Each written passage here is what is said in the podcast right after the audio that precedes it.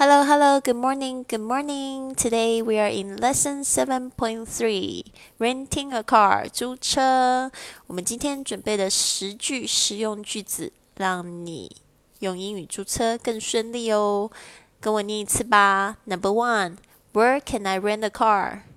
Where can I rent a car? 我在哪里能够租车？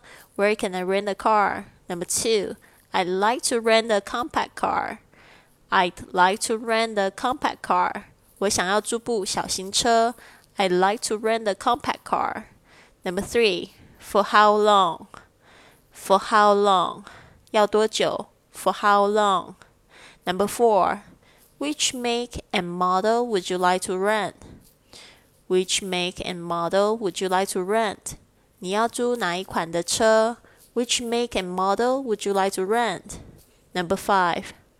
What kinds of cars do you have? What kinds of cars do you have? 你有什么样的车呢？What kinds of cars do you have? Number six. Do you have a Peugeot 206 here? Do you have a Peugeot 206 here? 你有没有标致二零六的车？Do you have a Peugeot 206 here? Number seven. Manual or automatic?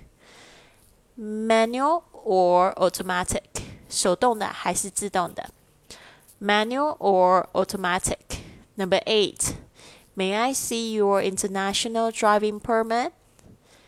May I see your international driving permit? 我可以看一下你的国际驾照吗？May I see your international driving permit? Number nine. What is the rate of for the car per day? What is the rate for the car per day? 一天的租金是多少？What is the rate for the car per day? Number ten. How much is the daily rental? How much is the daily rental? 一天的租金是多少？How much is the daily rental?